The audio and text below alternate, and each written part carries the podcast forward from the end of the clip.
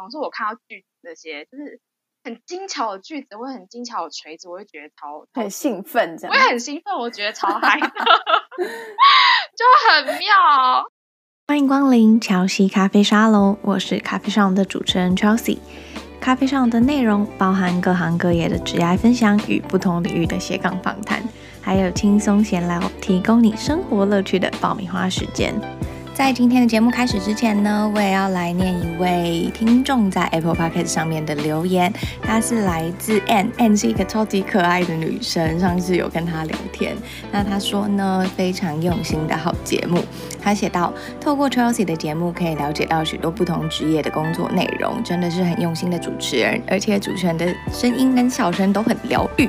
那她有说到呢，不管是爆米花时间跟创业故事都非常多元，还要提供一些小小的。建议他写道：收音有时断续或杂音，要不要考虑对方也用录音的方式再传给 Chelsea，将两段对话结合，这样子不知是否能改善？那呃，收音有时断续或杂音，这个真的我自己也有发现这件事情，就是呃，当网络不稳的时候，或者是远端录音的时候，其实还蛮容易有这样子的问题。但还是很谢谢 Ann 提供这样子的建议。那之后呢，我也会参考这样子的方式。那很开心可以收到大家的留言。那如果有一些人也想要提供我一些想法或建议的话，也可以到 Apple Podcast 上面留言给我，或帮我打新评分。谢谢你们。今天的咖啡沙龙呢，邀请到于意大利专攻手工制鞋的小婷。那她目前呢，在台北以及佛罗伦斯两地旅居，是一个独立的制鞋设计师。那制鞋设计师这个职业，我觉得非常特别，就是会比较少在我们的日常常生活中所见。那同时，他也是 Shawl Atelier 的创办人，在大学四年呢，奠基的美学基础，他误打误撞的一头栽进了手工制鞋的领域。今天呢，就让我们透过小婷的视角，分享他在手工制鞋产业的观察与心得。今天的咖啡沙龙呢，邀请到现在于意大利专攻手工制鞋的小婷。Hello，小婷。Hello，大家好，我叫做小，然后很高兴今天能来到乔西的节目，来跟大家聊聊关于我成为制鞋设计师的一些经历。呃，我从事制鞋设计以及制作已经有八年的时间。那我目前在台北跟佛罗伦斯两地，呃，走跳，呃，现在也是 Shawl Atelier 的创办人。我蛮好奇，为什么你当初会想要选择手工制鞋这条路？嗯、呃，其实跟我一直以来就是非常喜欢，嗯、手工艺相关的东西，还有我觉得跟我自己喜欢的风格有很大的连接。那其实这一路上就是也是蛮辛苦就是，嗯、不论是家人或是朋友啦，尤其再来是我身为一个女性，就是，嗯、很多人是不太知道我为什么会想要踏上这条路，毕竟，嗯、这不是一件容易的事情。那但我觉得我自己还算蛮幸运，就是我，嗯、呃，无论是家人的朋友都是蛮支持我的，然后。一开始在接触的时候，主要是以嗯鞋设计为主。那那时候呃从事的主要是前端的开发与设计，也帮呃公司得了国内外的大奖。虽然说比较少动手去制作，但是因为接触到了许多制鞋的师傅，然后常常在跟他们聊天的过程中就。嗯，开始了解到这个产业，台湾产业的一些现况，而决定要去更钻研，就是手工制鞋这个技术这样。然后再来另外一个部分是我自己很容易被像是一些艺术品啦，或者是一些手工艺品所吸引，像是可能是石膏雕塑，或者是现在在做就是手工鞋。嗯，再或是一些油画、素描的一些比较是，嗯，艺术性成分比较高的一些东西所吸引。所以我自己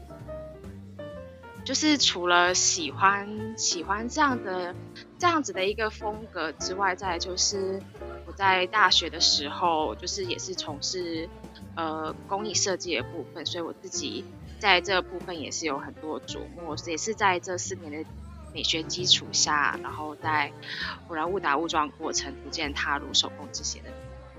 因为你刚刚提到说，你就是因为那时候在工作的之后接触到这个产业，然后了解到产业现况，所以我就会蛮想知道说，台湾的这个制鞋的产业状况是还是什么？然后为什么你会因为这样想要更深入的钻研手工制鞋技术？嗯，就是嗯，之前在台湾从从事手工制鞋设计的时候，嗯，其实是有个故事的，嗯，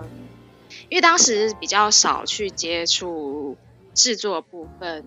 那也因为在过程中虽然说是从事设计，但是也是跟师傅们有密切的联系，然后，嗯。大概流程是在我可能把设计跟企划制作好之后，可能要把图去跟发过去跟师傅讨论，然后我也很常跑到工厂去了解，就是一些制作状况。那有一次就是在开发新一个系列的商品的时候，然后那时候就是到楦头厂去跟师傅讨论当季的楦头要怎么修改。然后我记得那时候印象就是蛮深刻的，嗯，那时候就是一个非常非常昏暗，然后非常嗯杂乱的一个空间，然后那时候是夏天，然后就看到一个师傅，他就是穿着一个吊嘎，然后头上就是一盏有点嗯，感觉也是讯号也不是很好的一盏灯，蛮想知道是在那个讯号多不好？对，就是它会它会一亮一暗。然后他就是整个呃，反正整个环境就不是不是一个很很良好的环境，对不对？对对对。然后对，然后就呃就看到师傅就一个人，然后那师傅也是白发苍苍了，感觉就是也一把。然后那时候我就坐在他旁边，就是边跟他聊天，然后就边问他说：“嗯、呃，师傅怎么就你一个人在这里？然后你也没有想办法让能请你儿子来来来跟你一起做这样子，至少就是有人帮忙。”嗯嗯嗯，然后很好，他就跟我说，他就跟我说，啊，这个呃年轻人啊，这样子的事情绝对做不来，那还不如让他们在办公室里面去吹冷气哦，然后穿着、呃、白领衬衫，就是漂漂亮亮的、干干净净，这样多好。然后我当下就觉得说，可是可是这是一个很。棒的，而且很专业的一个技术，而且我也了解到，现在已经很少有人愿意去做。但呃，现在我前面这位师傅，他也似乎也不太愿意，嗯、呃，把这样的技术传给自己儿子，因为他觉得可能这是对未来不是一个非常，呃，可能以台湾的社会价值观来说，不是一个很有 value 的一个工作。嗯嗯。然后我那时候就给我的冲击非常大，因为我觉得非常可惜。可能同时间，因为我从事设计，然后我自己也阅读了很多，无论是国内或是国外的资料。然后也是因为呃，经过了这么多时间，我知道其实鞋子它可以不只是这样子，不是说呃，可能只是一个呃小学毕业才去做，然后没有人要去做。嗯嗯嗯，所以也是因为这样，所以我那时候算是在我心中埋入一个种子，让我决定我一定要去做些什么事情。虽然说我那时候还年轻，然后呢，呃，虽然说我那时候有很好的工作，嗯嗯呃，也是现在师傅所说的就是坐在办公室的工作，但是回过头来想想，如果没有人去做这件事情的话。也没有人知道鞋子的珍贵的地方在哪里的话，那那之后也不会有人去做，它永远就是埋没在这里。那大家看到就是哎，光鲜亮丽的漂漂亮亮的牌打出来的广告，鞋子长这样，然后后面其实有一群默默。想要问说，对你来说，因为你刚刚有提到说手工定制鞋这一个就是嗯概念，对你来说其实是很珍贵的嘛？嗯那你是因为接触到这些师傅他们在就是做手工鞋的制成而就是发现这一点，还是其实你一直对手工定制鞋的这些嗯，不管是它的皮革或材质或设计就很有感觉？我本身对这一方面就非常非常有感觉，嗯，嗯呃，刚刚说的那故事其实比较像是一个，嗯、呃，一个对我而言是一个算是埋入一个种子，但是跟我之前就是一直以来喜欢这一方面的东西是没有太大的关系。嗯，就是说我之前就是我自己本身就是刚刚介绍的，就是我自己本身就是很喜欢像皮革啊，尤其是皮革的手感，不同的材质。而且我还有不同的颜色去做搭配，我自己一直一直认为就是呃手工鞋其实比较像是穿在脚上艺术品，嗯，呃，无论是我才在大学的时候，我从事的可能不是专攻在鞋设计或是写制作这方面，我那时候其实比较像是混合不同的媒材，那但是我那时候比较 focus 是在木工跟金工的部分。所以对我而言，这反而就是一个媒介，就是鞋子对我而言是一个媒介。那我觉得它鞋子比较有趣的地方是它能跟与人去做结合。嗯，所以当当这个东西可以与人去做结合的时候，我反而是成为一个我能够去诠释每一个人他个性的一种方式。所以我常常在做鞋子或者在设计鞋子的时候。我都会去揣摩说，哎，如果我要去做一个鞋子，它整体上的搭配可能会是什么样的人会去穿它，嗯，或者是我可以借由这个鞋子点亮一个人的个性。我觉得这个也是，呃呃，我作为这个鞋子定制鞋这个部分一个很珍贵的部分。那当然就是回过头来，刚刚又讲说，呃，另外一个文化的一个文化文化面的话，我是觉得。呃，它是一个无形，像对我而言，它是一个无形资产，也就是师傅，嗯、呃，他可能琢磨了很久，或者是他师傅的师傅所累积下来的经验，而他利用他的手跟他的智慧来把它做出来，这种这些细节是机器没有办法取代的。所以我觉得对我而言，就是制作鞋子的成就感，有时候反而不是鞋子本身，而是在钻研的过程中。我可以，无论是在工具，或者是在材料，或者是在呃一些制作工法上面，可以不断挖掘人类呃先人的智慧，或者是历史的一些进程。这就是我也觉得蛮有趣的。因为我觉得你的背景还蛮特别，就是你是从受嗯，你是从设计，然后走向制作，就是走向自己真的就是跳下去做一双鞋子这样子。然后我还蛮想要知道，说你是在哪一个关键时刻让你觉得说我要就是做这一个转换？其实那个关键的时候就是在，就是刚刚说的那个故事，就是我在嗯、呃，在多年来就是在接触不同的嗯、呃、产业面之后给我的一个灵感。然后，呃，还有刚刚就是说在噱头上那个故事，而让我决定要从，嗯、呃，设计而转为制作。那如果再深入去剖析这件事情的话，就是我自己本身就是非常喜欢手做的东西。那，呃，尤其是在，呃，我之前的求学历程，就是也就是大学的那四年当中，那时候学校所给我的一些教育，大部分都是我除了，呃，我们要学会设计与制作跟。呃，设计与企划之外，我们也要绘制。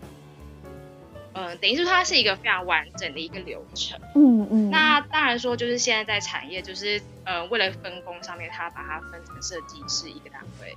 那企划有时候可能也是另外一单一个单位，然后再来的话，就是可能再去与工厂配。那这又是另外一个单位，所以就是分工它是分开的。但这又是另外一个面向，就变成是说，嗯嗯呃。哦，嗯，变成是分工非常细，没有错。那每个人就可以针对自己的专业去做，但反而是我们在配合工厂的这一端，是它已经面临一个产业老老化跟断层的部分。那这么多的人去从事设计，啊，没有没有太多的人去进行制作。那即便我们有很多设计师，没有人制作，其实也是枉。这是一个。在当下面临，其实现在也也仍然是在进行中的一个产业的面向。其实大家可能普遍会认为说，女生会可能就是比较适合坐在办公室啊，又或者是说比较适合做就是比较静态的，像是设计之类的工作。那你为什么会想要往这个地方？其实跟我自己很喜欢就是制作也有关系。然后我从呃在蛮小的时候我就蛮喜欢，就是无论是去观察或者是去去去去动手做一些东西。然后我自己也很喜欢，我觉得还蛮妙是，我很喜欢收集工具的。就是一般就是玩芭比娃娃或者是一些比较冰点东西，但是我觉得我自己蛮喜欢收集，就是工具啦，或者是一些像看到看到材料或是不同材质，就是反而是它还只是材料没有做成一个东西的时候，我会觉得很特别兴奋。就是可能是因为我以为你刚刚说。你说什么？我说，我以为你刚刚说收集工具是一些电钻之类的，就大家是这样。可是我真的会，我真的会看到，比方说，我之前在接在那个接触木工或者金工，是我看到锯子这些，就是很精巧的锯子，或者很精巧的锤子，我会觉得超很兴奋，这样。我也很兴奋，我觉得超嗨的，就很妙，是蛮奇妙的，嗯。对啊，我真的觉得很妙，尤其是我现在在做鞋子，它会有不同的刀子，就是我们在切那个皮大件的时候，会有需要很大的刀子。其实它很危险，因为真的非常危险，因为我们在切的时候就是切四四到五米的厚度，然后它是乳牛，对对对，它是母牛背，它很硬，它其实没有像木头这么脆这么硬，嗯、但它也是很硬。然后我们就直接用那个刀子去切，然后我很喜欢去收集不同，它可能有些大的，或是小的，或是长的短，或者是一些就是，我我会觉得我看会觉得超美的。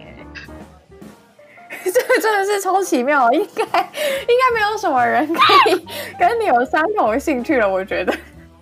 还是有吧，就可能在那个可能学弟妹之类的，但可能、嗯、对了，对，对学弟妹相同领域，对，对，就是我在那个呃，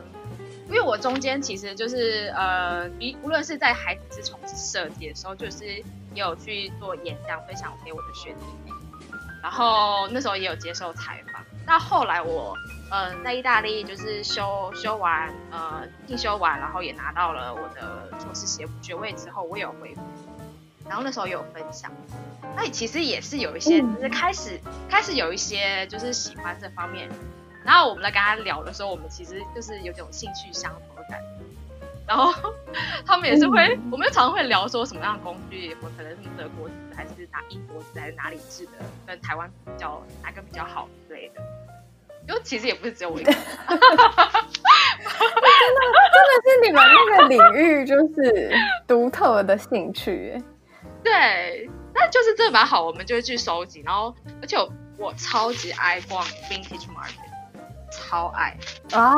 你也喜欢复古的东西，超级爱。我就是因为这边很就是意大利很多故事，欧洲也很嗯，然后我就每次都会去逛。它可能有什么盘子啦，什么几零，什么六七零年代，或者是呃二零二三零年代的盘古盘啊，能是从法国来的啊，或者从哪里来，意大利来的，然后就会去逛。然后我们使用工具其实也都是，呃，有些是越古老反而越好，它可能已经超旧，然后我会把它把它翻新。然后看到这些我就觉得。嗯你这样子，就是你，你有提到说，其实你是在现在在佛罗伦斯嘛？对。你为什么会想要就是到那边学手工定制鞋？而且我想要问一个，我觉得还蛮酷的，就是其实手工制鞋跟手工定制鞋是不是不太一样？对，其实，在流程上还蛮不一样的。就是，嗯嗯嗯，以前我在台湾做的比较工厂配合比较多。我可能会比较把它定义成手工制鞋，因为定制鞋变成是我们要帮它量脚，然后我们要帮它去做客制化，变成是说他们可以选择自己的皮料，然后设计上我们也可以讨论，所以就是也蛮不一样。然后再加上就是工厂制作的方式，通常是呃，当然现在不会到流水线，以前可能会流点线的话，就是。它的量比较多，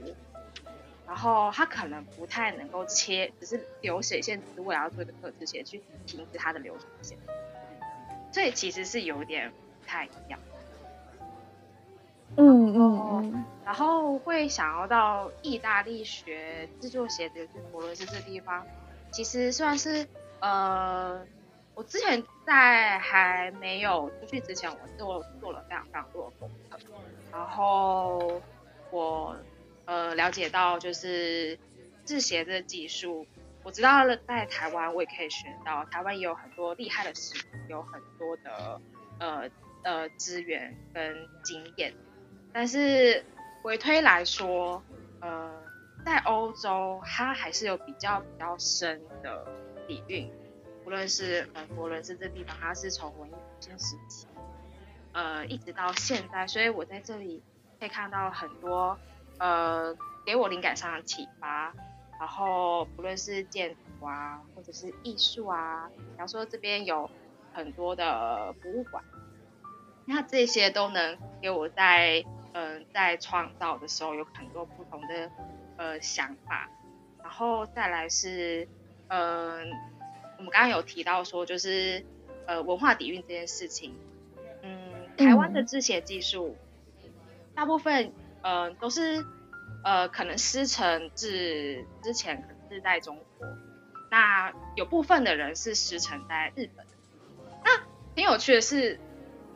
我们再回推回来，这些呃，在好，假如说日本师傅，他们又是在哪里学的？去研究呃，在网上去追这些资料，会知道一开始发源是在欧。所以哦，那也就是为什么，就是如果你真的要学到根。你要到一个呃，到一个他真的是呃已经扎根很久的地方，才那时候我的想法是我要去学最一开始最，即便是他呃很难学，然后他需要花比较多时间，然后他的技术成本也比较高，但在这里我如果我能够在这边学的话，就可以知道说呃他到底是怎么一个回事，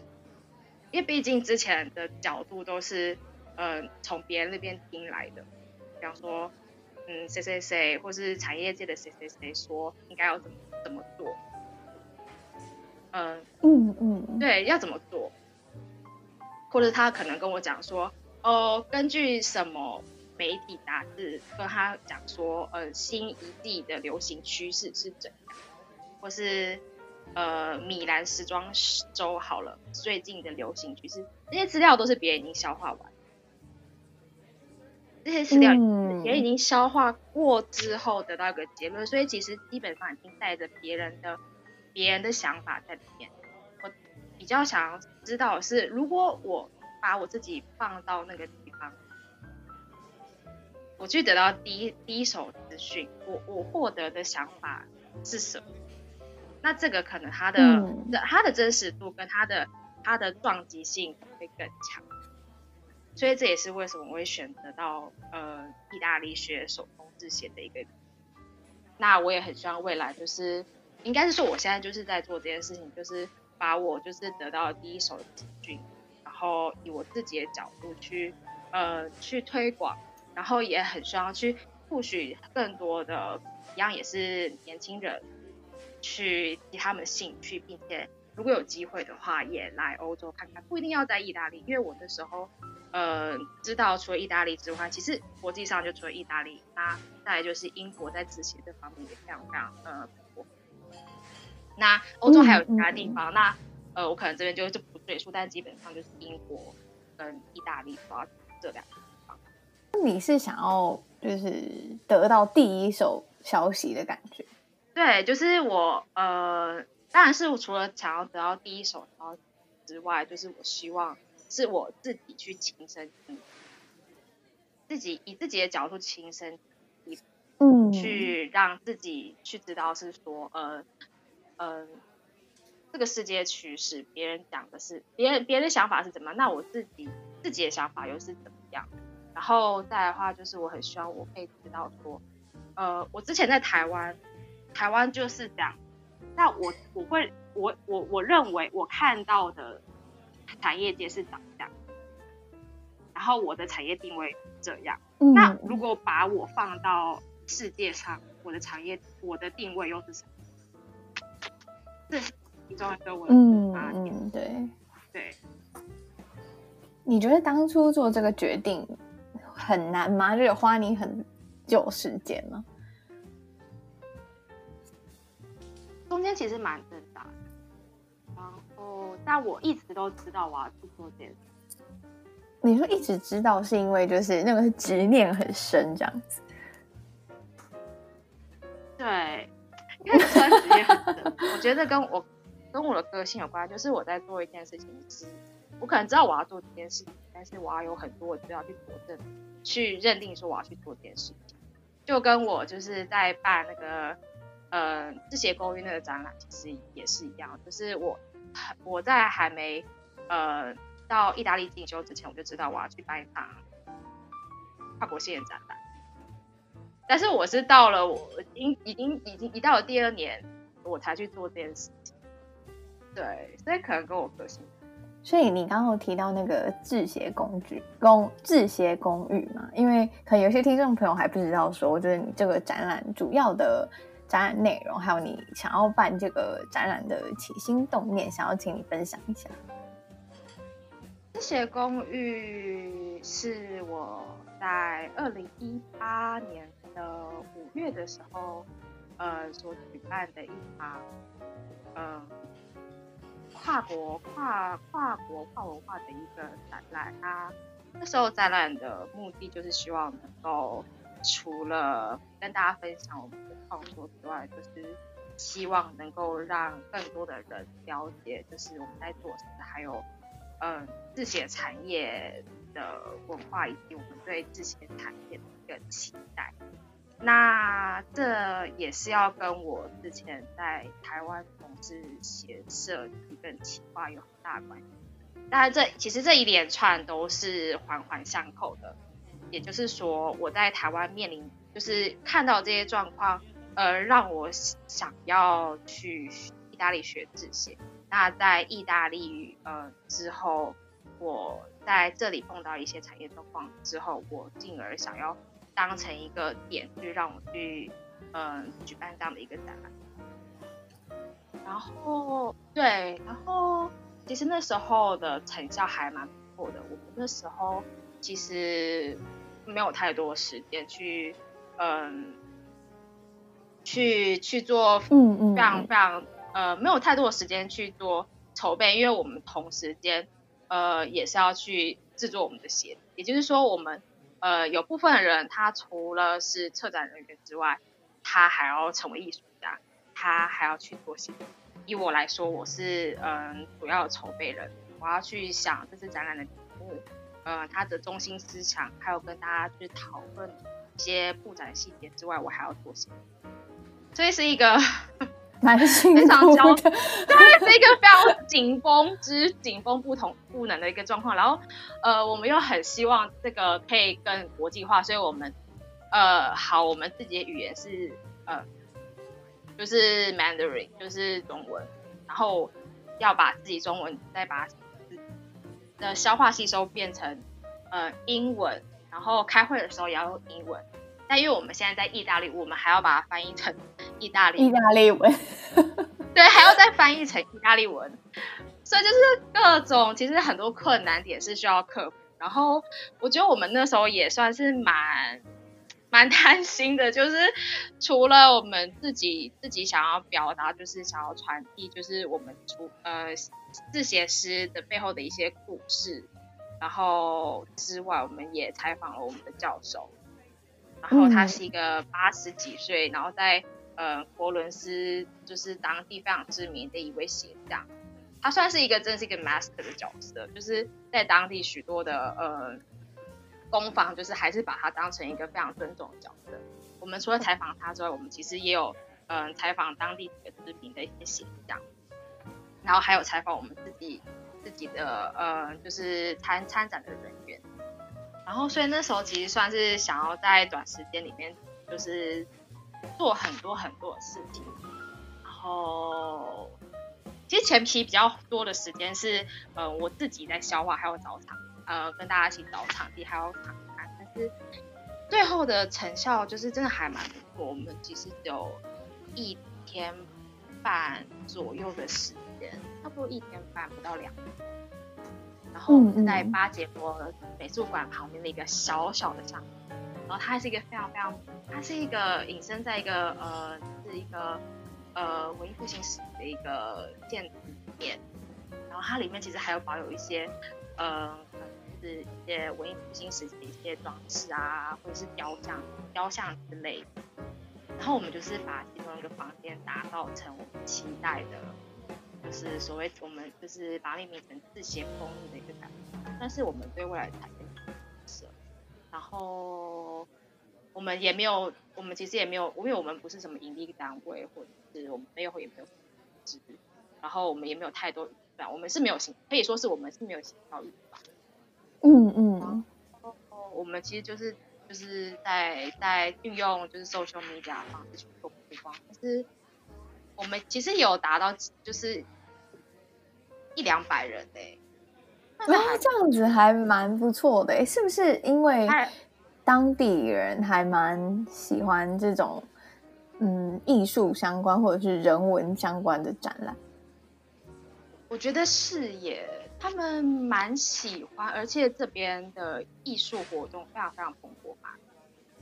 嗯嗯嗯，对。但是同样有个克服点是我们其实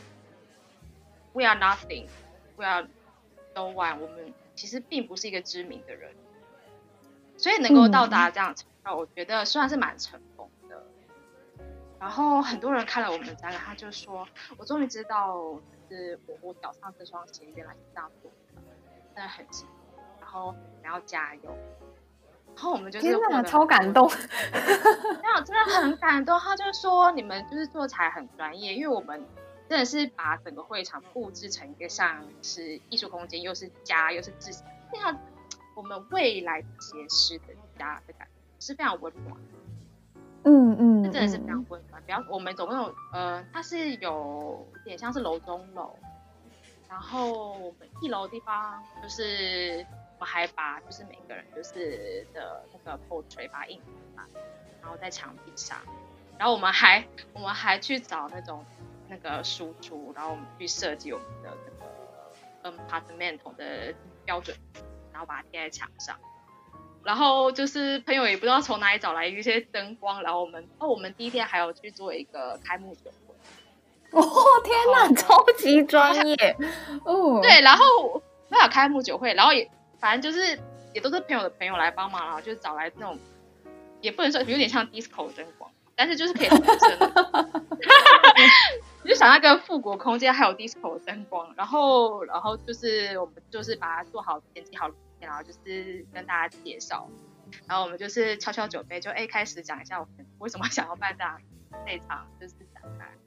然后好讲完就是反正我们还有一些吃的什么的，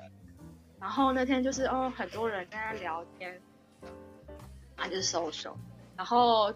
我们就是在呃一楼地方，除了刚刚有说 portrait，还有一些呃文字的陈述之外，前面的话就是我们的作品，对，嗯嗯，然后楼上的话就直接是打造成一个工作室空间，我们是有呃琐碎的材料，还有一些渗头，就是让大家知道说，哎，楼下是做出来的样子，那楼上是我们的一嗯，然后还有在第二天的时候，呃，举办一些小活动，就是我们跟大家来做一些简单的对谈，说，哎，我们的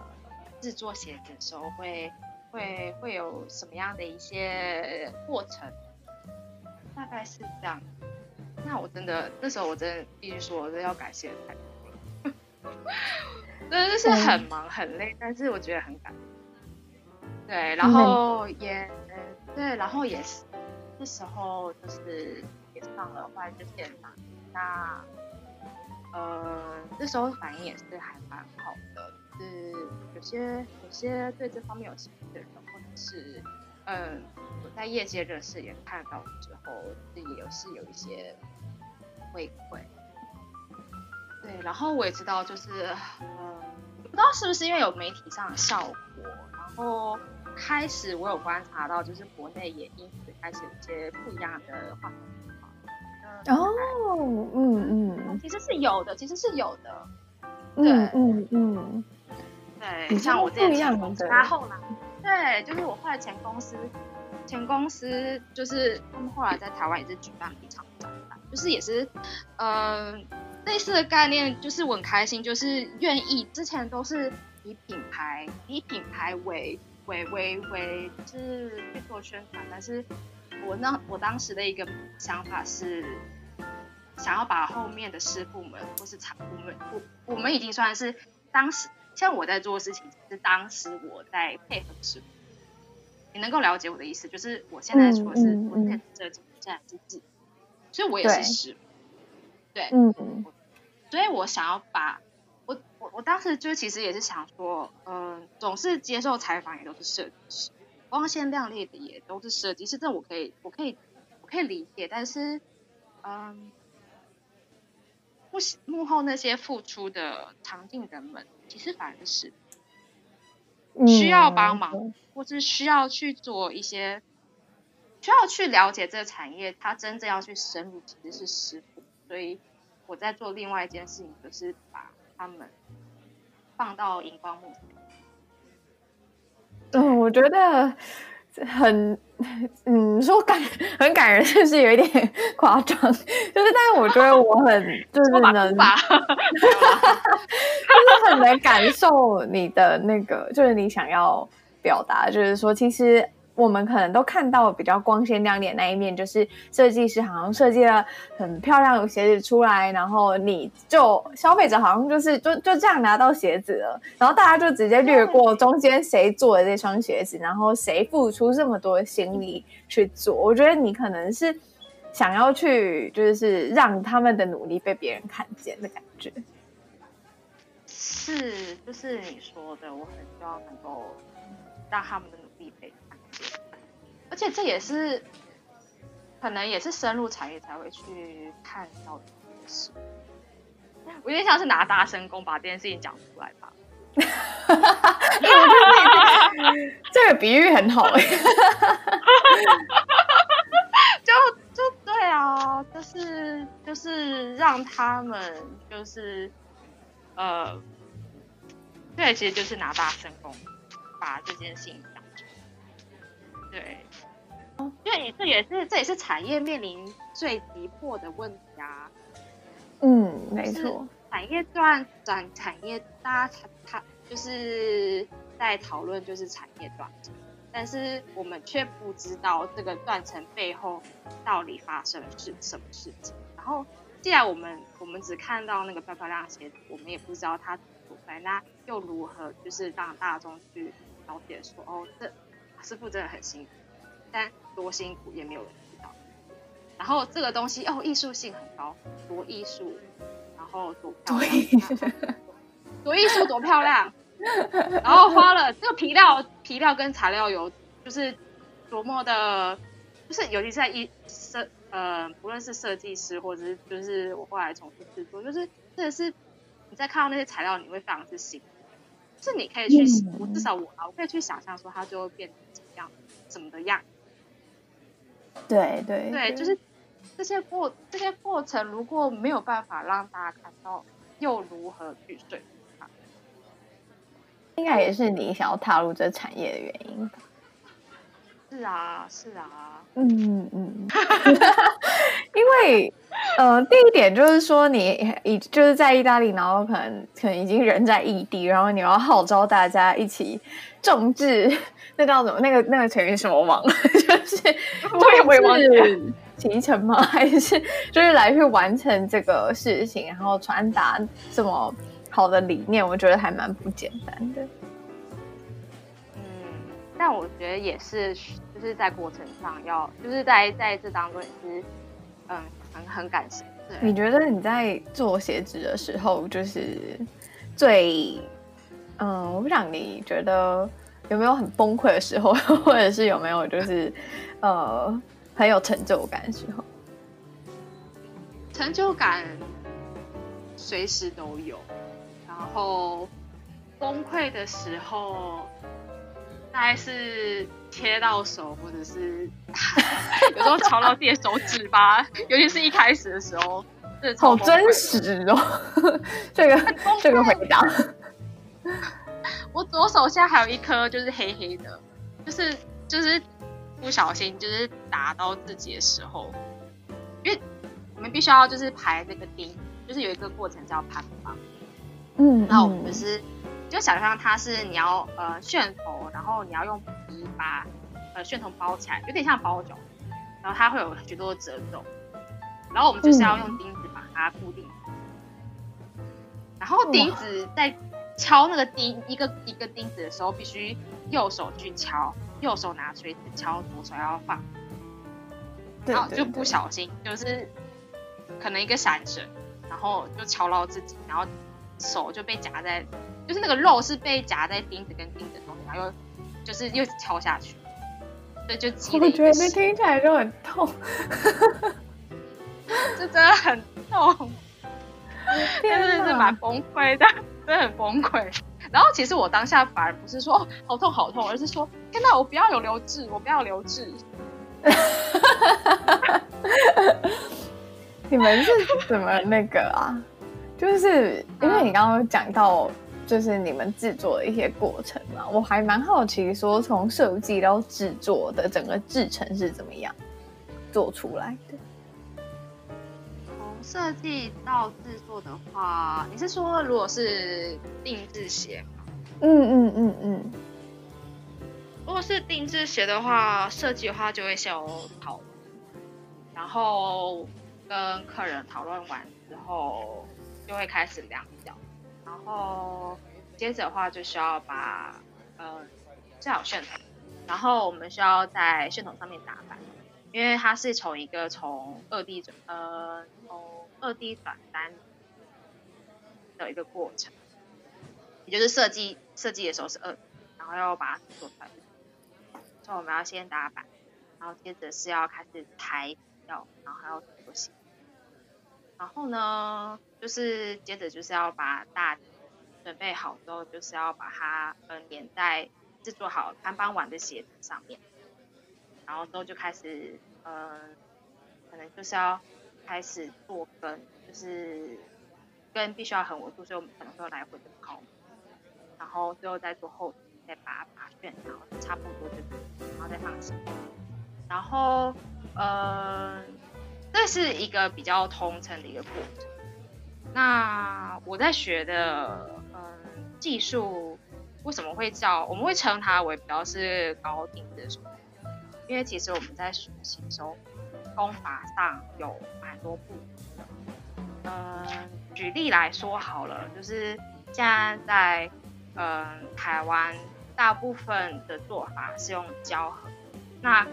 它是不需要经过就是手工缝制大底的一个过程，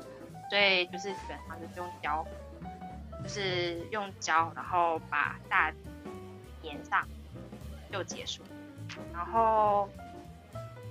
呃，如果说是高定制手工鞋，比较常见的一个工法是叫做复腿叶工法。那它其实就是简而言之就是这样子搞上，也就是说我们中底是要用手工直接切割，而且我们要开钩。开钩完之后呢，它有两层缝线，第一层缝线是要把沿条跟中底缝起来，接着上大底。之后要再把大底跟沿头再把它缝起来，所以它过程是比较繁复，但是，呃，从外观上就会看到它其实有许许多的部分，呃，以及它非常非常难。对，那这就是大致上就是呃手工制鞋或者是高定制手工鞋它的一个过程。对我我觉得用听的就觉得蛮复杂的，对，反正大致上就是呃，一个是有手工大底，一个是只用胶粘起来，嗯嗯嗯。然后如果是定有加上定制这两个字的话，就是你可以克制化它一些呃，可能是皮料，或者是在设计上有不同变化。那如果说要再继续深入的话，其实，在定制鞋的世界里面，它是有不同的呃，根据不同的呃价格跟提供的定制等，它有很明确的分类，然后就分成、嗯、呃，就是 ready to wear，就是你看到的，就是市面上它已经做好的鞋子，就是你基本上就是去选你的 size。然后套一套就可以拿走。然后第二个层面的话，就是 made to order 或者是 made to make。那这个这个层面就是开始，呃，价格就比较昂贵一些。那你就可以有更多的弹性去可以去选料。然后呢，他会帮你量角。然后再的话，就是呃，你在一些细节材料上可以去跟制鞋师做沟通，它可以克制化。然后最高的一个层次是 Bespoke，Bespoke 就是全量角定，就是它有更多更多的弹性，除了可以选择皮料颜色、设计之外，呃，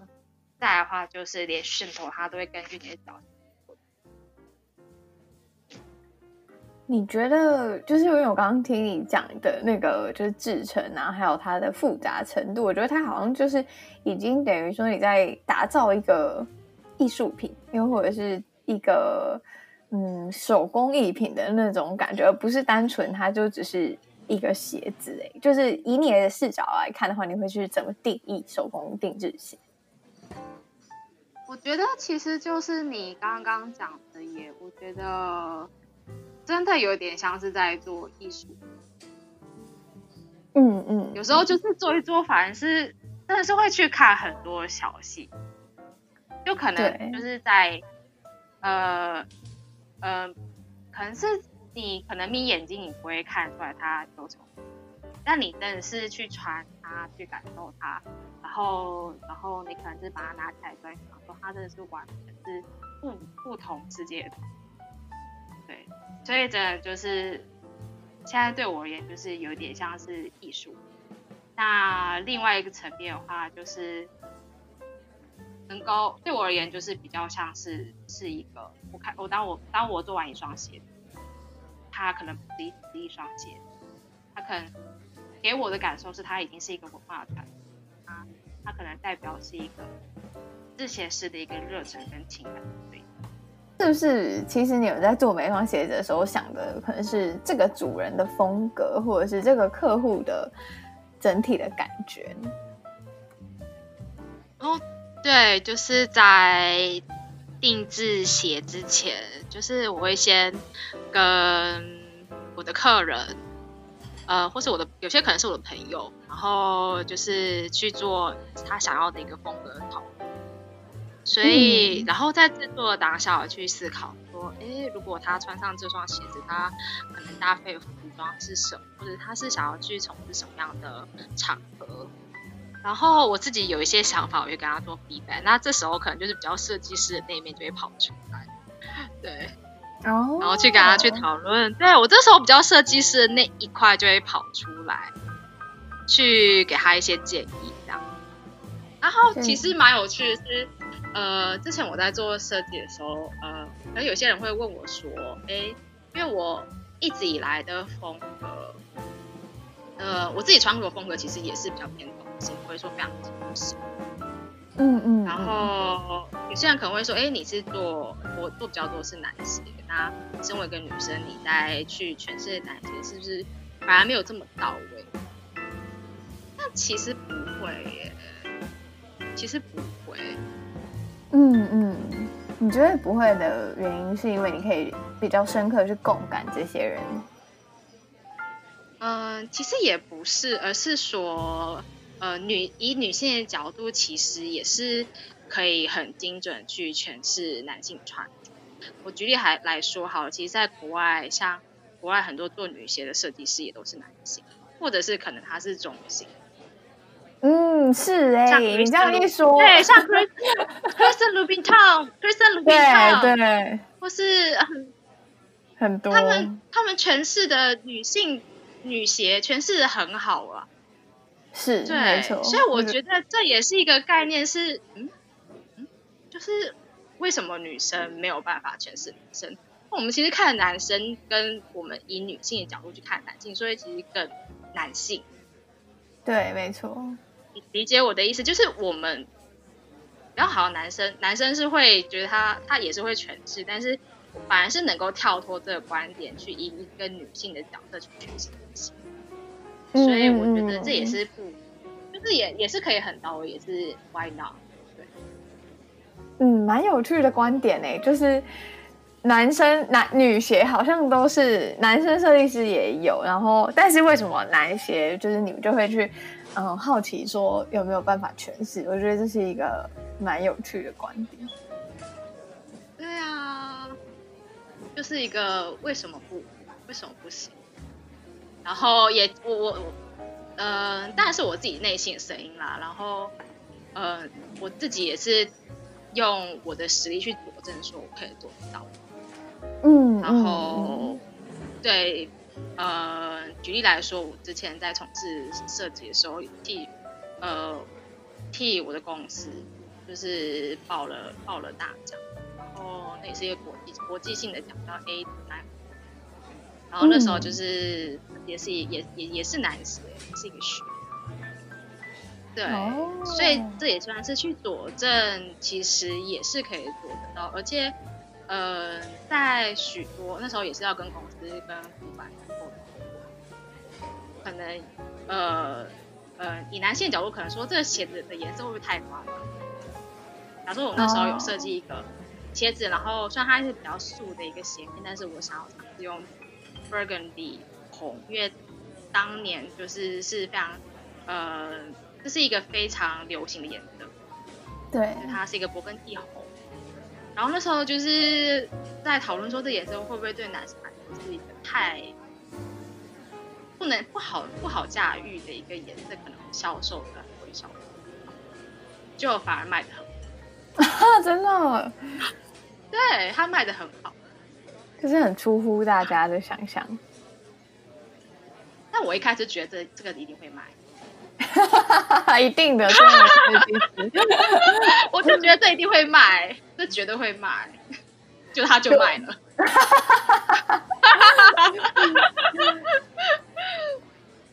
就觉得很好。对，我觉得，对我以前没有想过，就是呃，男鞋可以有这么多诠释的方式。其实我，对啊，而且我觉得现在其实男生跟女生的。穿着的鲜艳度其实可以到部分上讲。嗯，没错，对。那你自己对就是未来手工定制鞋的期待或者是想象是什么？就是这个产业的发展。我对未来手工定制鞋的期待或发展，有几个关键字，就是包含舒适、温工艺、家居的。那也就是说，这时候希望。能够是一个友善的环境跟空间，那期，所以我也非常期待，可能未来的定制鞋产业能够是朝这样方向发展。不过这样这个概念，我提出的时间是在二零一八年，现在是二零二零年。对，那其实我呃，我去年我二零一九年回台湾，然后其实我。其实是台湾的产业，其实这方面其实已经是开始开始有一些不同不同的面向开始，就是说其实开始开始有一些嗯新兴的嗯品牌，它已经朝了这个方向去发展。其实我真的蛮开心，对，就有人在活络这个产业的感觉。就是我在提出这个，然后。然后也也也刚好刚好可能最近，呃，这这段时间，不论是政府，嗯，哦，我当中有去参加政府的一个，呃，文化部举办的一些活动，然后我能够了，就是大概了解那时候就是，嗯、呃，台湾对于文化发展这个、这个这个部分是非常支持的，对，然后就上啦，或展览啊。所以我觉得是一个，其实算是还我我到目前为止我还是算是非常期待，对，可能之前我们讨论，对我们之前抱持的可能比较是一个悲观、负面段，但我觉得现在是已经也也也该抛去之前的那个悲观的比较 sad 的一面，是开始已经已经开始在往前，对，是一个它是一个进行时。嗯，还蛮开心的，对，然后也往往这、往这个方向进行，你觉得就是你这样子一路走来，然后从设计，然后转换到就是制作，然后又转换到就是想要推崇这个文化传承的理念，这样子的一路走来，你想要如果用一句话总结，然后你想要分享给听众朋友的话，你想要分享哪一句话？我一直有个 philosophy，然后我有放在我的。呃，我自己我我自己有把它写下来，然后我放在我 Facebook 的的那个介绍上，是 Life is how you create yourself。嗯，这一路上走来啊，就是这道路上就是辛苦是必然的，然后其实大部分看到呃很多面向是哦，很很光鲜亮丽，然后哦可能。在哪里举办了展览，然后我又讲什么，都是非常之正面。但是我必须要就是回到现实面，就是很多背后的努力，背后的有哭有笑、酸酸甜苦涩是你看不到的。对，是是，真的真的是这样子，就是真的是永远是台上台上十分钟，台下不知道几分钟。然后，嗯，但我还是要回到说。虽然说你在这生命当中会遇到形形色色的人，但是我始终不要初衷是，你想要成为什么样的人，只有你自己最明白。所以，Life is how you create yourself，就勇敢创造自己的生命故事吧。嗯，很很好哎，我觉得讲的超好的，自己流泪哭。那最后，如果听众朋友想要认识你，或者是想要找你定制手工鞋的话，可以在哪边找到你呢？如果想要更了解我的故事跟作品的话，你可以搜寻 Shau Ottilia，呃，S H I A U A T E L I E R，然后你可以在 Instagram 跟 Facebook 都可以联系到我，然后我的作品跟内容都会并且分享。非常欢迎大家来跟我聊聊天。好的，谢谢。在今天小婷分享的故事中呢，可以感受到她本身对制鞋材质还有手作的热爱。从大家认知的坐在办公室吹冷气的设计师，到亲力亲为动手做的制鞋师这样子的职业转换，可以发现她对手工制鞋的热忱所在。那我不知道大家在听完这一集音频之后呢，有没有对手工制鞋有更进一步的认识？我特别喜欢小新有提到的一个理念呢，他说一双鞋的质感高低，从视觉上、穿着上就可以分辨出差异。那么为什么我们定义高定制手工鞋是工艺品呢？那他说每一双鞋呢，都是制鞋师的热忱与情感的堆叠，也是其迷人之处。其实我觉得这就是跟手工艺品跟就是比方说像工厂生产的产品的最大的差异，就是它会有一些情感，然后会有温度。就如同小婷所说的呢，其实回到最初最纯粹的原因呢，就是因为他自己非常喜欢以及热爱创造时候带来的喜悦。就是这，我相信很多创作者应该都会蛮有共鸣的。那他的故事也让我想到了职人精神。还有许多艺术家呢，在将作品展示，且背后多年的淬炼，其实都是我们很少去注意到的。那如同他所说的，Life is how you create yourself。那我很希望呢，今天的音频可以让正在收听的你，体会到职人精神的珍贵所在。最后呢，如果你喜欢这集的音频的话，也欢迎到 Apple Podcast 给我五颗星，并留下你的心得与感想，让更多人知道不同领域人的故事，或者是到我的 Instagram I M C H E L S E A C O M 跟我分享你的建议跟想法。乔西咖啡沙龙，我们下周五见喽，拜拜。